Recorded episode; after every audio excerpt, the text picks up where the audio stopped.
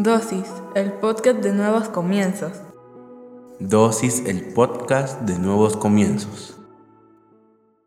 Bienvenidos sean todos y cada uno de ustedes una vez más a Dosis. Hoy hablaremos sobre confía. Cuando eras niño, confiabas en tus sueños, confiabas en ti mismo, pero con el pasar del tiempo y de los procesos que has enfrentado en tu vida, esa confianza ha decaído. Y si hemos de ser francos y honestos, muchos hoy en día somos desconfiados. De eso hablaremos este día. Padre, en el nombre de Jesús te damos gracias por el privilegio que nos das de aprender en pequeñas dosis de tu palabra. Te pedimos que hables a nuestra vida, a nuestra mente y a nuestro corazón, que nos permitas comprender aprender a cabalidad todo lo que nos quieres enseñar en esta dosis, pero sobre todo que lo que hoy aprendamos lo podamos llevar a la práctica en nuestra vida diaria. En el nombre poderoso de Jesucristo. Amén y amén. Marcos 9, 21, 27 dice, Jesús le preguntó al papá, ¿cuánto tiempo ha estado así? Él respondió, ha estado así desde que era niño. Muchas veces lo ha tirado al fuego o al agua para matarlo. Por favor, si puedes hacer algo, ten compasión de nosotros y ayúdanos. Jesús le dijo, no digas si puedes hacer algo. Todo es posible para el que cree. Enseguida, el papá del muchacho gritó muy fuerte, creo, ayúdame a creer aún más. Cuando Jesús vio que se estaba reuniendo mucha gente, reprendió al espíritu maligno. Espíritu que has vuelto sordo y mudo a este muchacho, te ordeno que salgas de él y no vuelvas a entrar nunca más. El espíritu gritó, tiró al muchacho al suelo, lo hizo convulsionar otra vez y salió de él. El muchacho estaba tan agotado que parecía un cadáver. Unos decían que estaba muerto, pero Jesús lo tomó de la mano y lo ayudó a ponerse de pie. El muchacho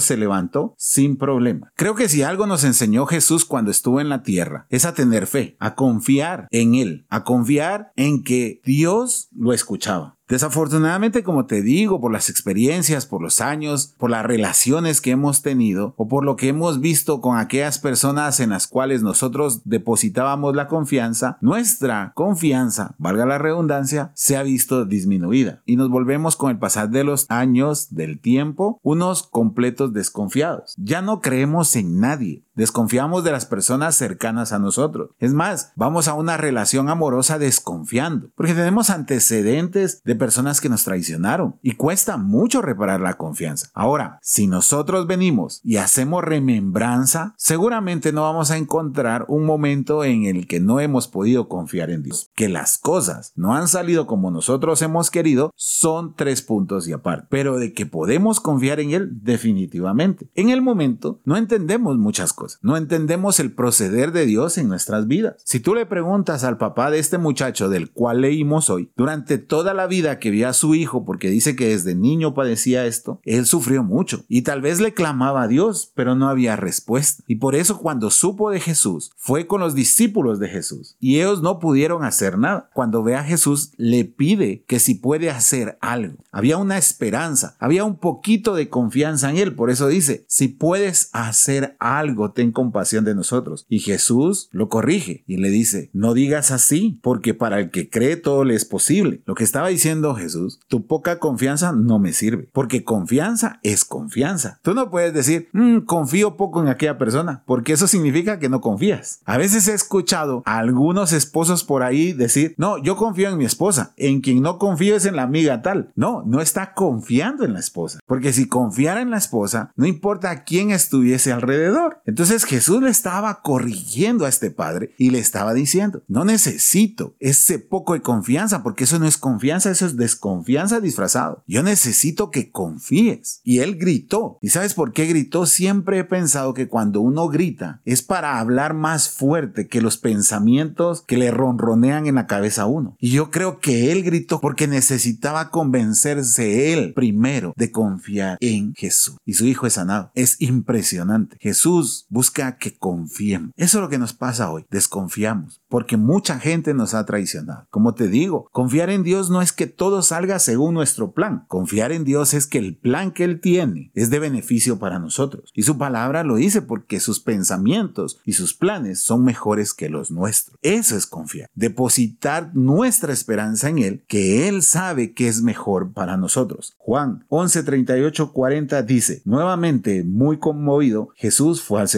Era una cueva cerrada con una piedra. Él dijo, quiten la piedra. Marta, la hermana del muerto, dijo, Señor, ya huele mal porque murió hace cuatro días. Jesús le dijo, ¿no te dije que si creías ibas a ver la grandeza de Dios? Es Lázaro y esa historia la sabemos de memoria. Es más, hay canciones donde jugamos con el nombre de Lázaro. En escuela dominical es una de las primeras canciones que nos enseñan en algún juego. El Señor le habla a la hermana de Lázaro y le dice, no te he dicho que si crees, ese si crees es si confías. Cuando tú eras niño y tu mamá o tu papá te decían, te voy a traer algo, tú no estabas pensando si ellos tenían dinero, tú no estabas pensando si iban a poder, tú tenías la certeza que cuando tu papá o tu mamá atravesaran la puerta de entrada de tu casa, iban a traer aquello que te prometieron. Eso es creer en esa persona. Si tú crees, verás la gloria de Dios, pero no si crees en tus padres, no si crees en tu maestro, no si crees en tu jefe, no si crees en tu dinero, no si crees en tu éxito, no si crees en tu fama, no, si le crees a Dios, si confías en Dios, verás la gloria de Él en tu vida. Y esa es la mejor garantía que podemos tener, porque la gloria de Dios trae todo tipo de bendiciones a nuestra vida en el momento menos pensado. Tal vez tú estás agobiado, tal vez no descansa, tal vez no duerme, estás va de pensar, no te puedes concentrar porque no le haya solución al problema. Pero si crees, verás esa solución. Él puede sacarte de ese problema, no de la manera en la que tú se lo indiques, sino de la manera en la que se pueda cumplir el propósito de Dios. Ahora, no solo se trata de creer, no solo se trata de declararlo, yo creo, Señor. Mira esto, Mateo 21, 21, 22 dice, Jesús les respondió, les digo la verdad, si ustedes tienen fe y no dudan, no solamente serán capaces de hacer lo que yo hice con la higuera, es más, podrán decirle a esa montaña, levántate y lánzate al mar, y así sucederá. Si ustedes creen, recibirán todo lo que pidan en oración. A veces pensamos que la oración es pedir, no, hay una pequeña parte de la oración que es para pedir, pero solo es una parte, porque la oración es una conversación con Dios, y eso es lo que hacemos mal, y por eso no vemos muchas cosas en nuestras vidas. Es como si un amigo tuyo te llamara solo para pedirte dinero. ¿Cómo te sentirías? ¿Te sentirías bien o te sentirías utilizado? Pues lo mismo le hacemos a Dios en nuestras oraciones, porque las hemos reducido a pedir. La hemos reducido a declarar que confiamos, pero si confiáramos, usáramos ese tiempo de duda para platicar con Él, para establecer una relación con Él. Así que si tú quieres confiar, debes de establecer una relación con Dios. Padre, en el nombre de Jesús te damos gracias por esta palabra. Hoy vamos a confiar, vamos a descansar, Señor, en esa confianza y vamos a establecer una relación contigo por medio de la oración para disfrutar, Señor, de tu gloria en nuestras vidas, porque aquel que cree y que confía en ti jamás ha sido defraudado. Gracias, Señor, en el nombre de Jesús. Amén y amén.